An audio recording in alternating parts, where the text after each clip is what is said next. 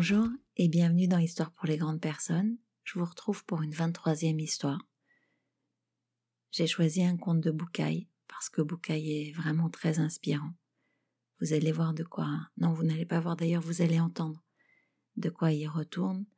Par association d'idées, cette histoire me fait penser à une phrase que quelqu'un de très proche de moi a coutume de dire quand on aperçoit une personne qui a l'air d'avoir euh, une très très haute opinion d'elle-même.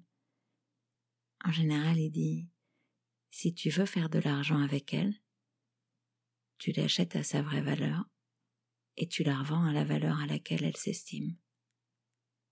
Et ça me fait toujours beaucoup rire. L'histoire d'aujourd'hui parle de valeur. La réalité que moi j'expérimente dans, dans mes accompagnements, dans mes rencontres, c'est que peu de gens ont une très haute opinion, ou en tout cas euh, une idée fine et juste de leur vraie valeur.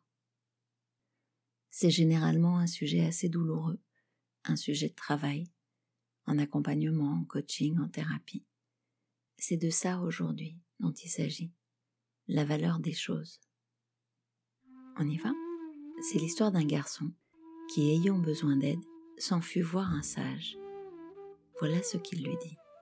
Je viens vous voir, maître, parce que j'ai l'impression d'avoir si peu d'importance que cela m'a toute envie de faire quoi que ce soit.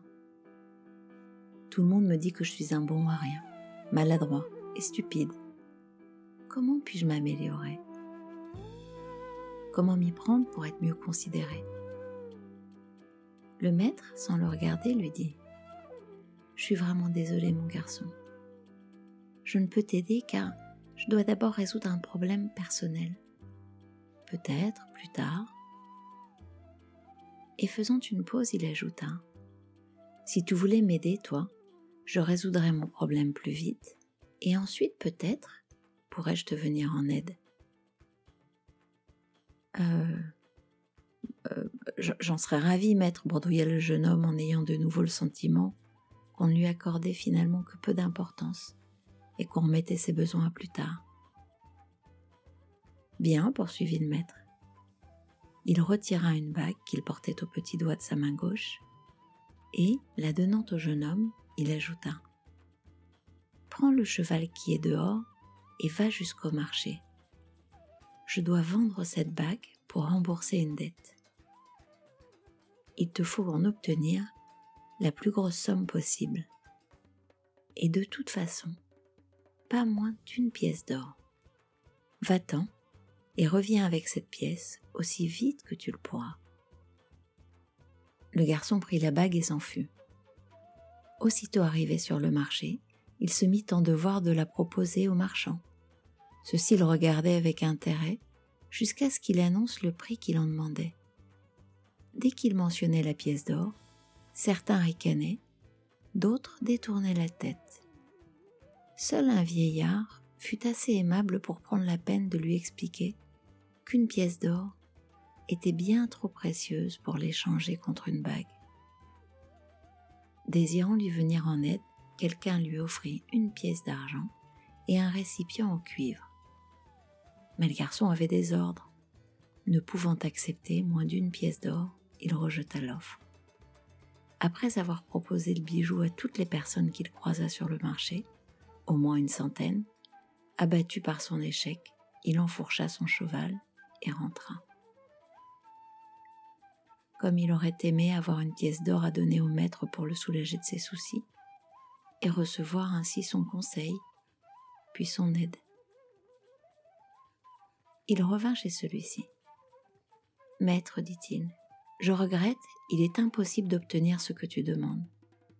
Peut-être aurais-je pu échanger la bague contre deux ou trois pièces d'argent, mais je ne crois pouvoir tromper personne sur sa valeur véritable. Tu viens de dire une chose très importante, mon jeune ami, répondit le maître en souriant.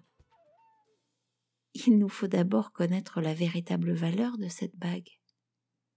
Reprends ton cheval et rends-toi chez le bijoutier qui mieux que lui peut l'estimer? Dis-lui que tu voudrais la vendre et demande-lui combien il t'en donnerait. Mais quoi qu'il te propose, ne la lui vends pas. Reviens ici avec ma bague. Le jeune homme reprit sa chevauchée. Le bijoutier examina la bague à la lumière d'une lampe à huile. Il la regarda avec sa loupe, la soupesa, et finit par dire Mon garçon, dis au maître que s'il veut vendre sa bague tout de suite, je ne peux lui en donner plus de cinquante-huit pièces d'or. Cinquante-huit pièces? s'exclama le jeune homme.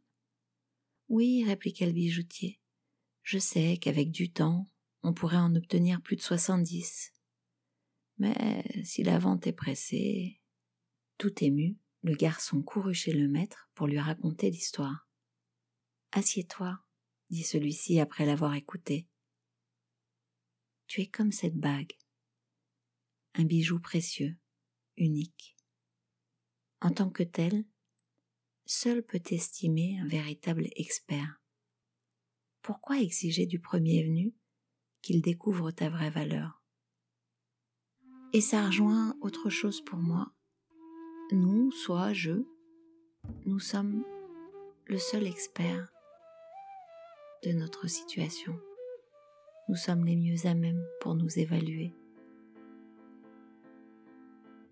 pour croire, pour cultiver ce que nous avons de précieux. Et le regard de l'autre ne nous définit pas. En tout cas, il ne devrait pas nous définir. Je vous remercie d'avoir écouté cet épisode.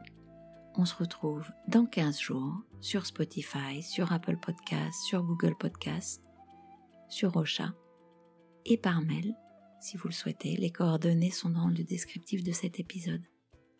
À bientôt et merci. Au revoir.